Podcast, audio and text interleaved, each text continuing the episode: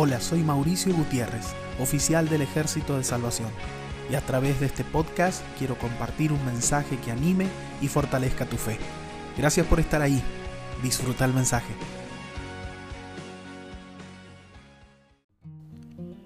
Juan 21, 6 dice, Él les dijo, Echad la red a la derecha de la barca y hallaréis. Entonces la echaron y ya no la podían sacar por la gran cantidad de peces.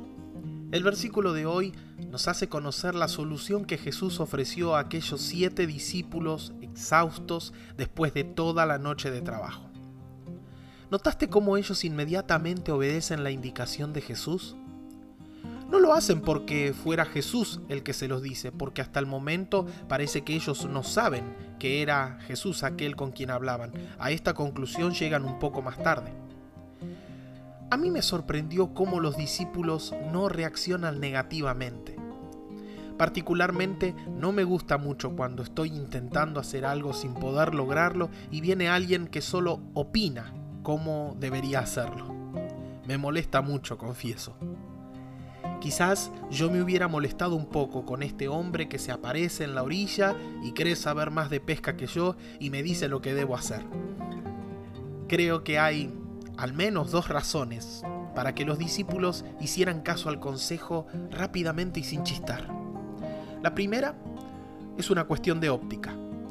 Hay comentaristas bíblicos que dicen que este evento no fue un milagro más de Jesús. Se cree que era posible ver desde la orilla el reflejo de los cardúmenes debajo del agua. Pero desde la barca esto no lograba apreciarse. El punto de vista cambia completamente la situación. Es posible que los discípulos hicieran caso a cualquiera que les diera una indicación como esta desde la orilla, porque sabían que a esa hora y desde esa posición se podía obtener una visión que desde la barca no tenían. Otra razón podría ser que esa frase inmediatamente haya transportado a los discípulos tiempo atrás. Lucas, Mateo, Marcos narran la historia de una primera pesca milagrosa. En aquella oportunidad los discípulos recién conocían a Jesús y habían experimentado que después de hacer caso a ese consejo de volver a tirar las redes, lograron una pesca increíble. Quizás cuando los discípulos volvieron a escuchar esta orden, comenzaron a darse cuenta que el que les hablaba no era un desconocido, por el contrario, era alguien cercano a ellos. Hoy te invito a que le creas a Jesús y no dudes en obedecer y hacer caso a lo que Él te pida.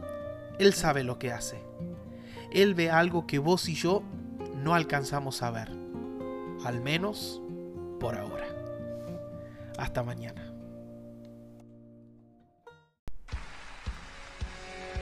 Muchas gracias por unirte. Espero que hayas disfrutado de esta palabra. Deseo que Dios te bendiga y que nos volvamos a encontrar. Hasta la próxima.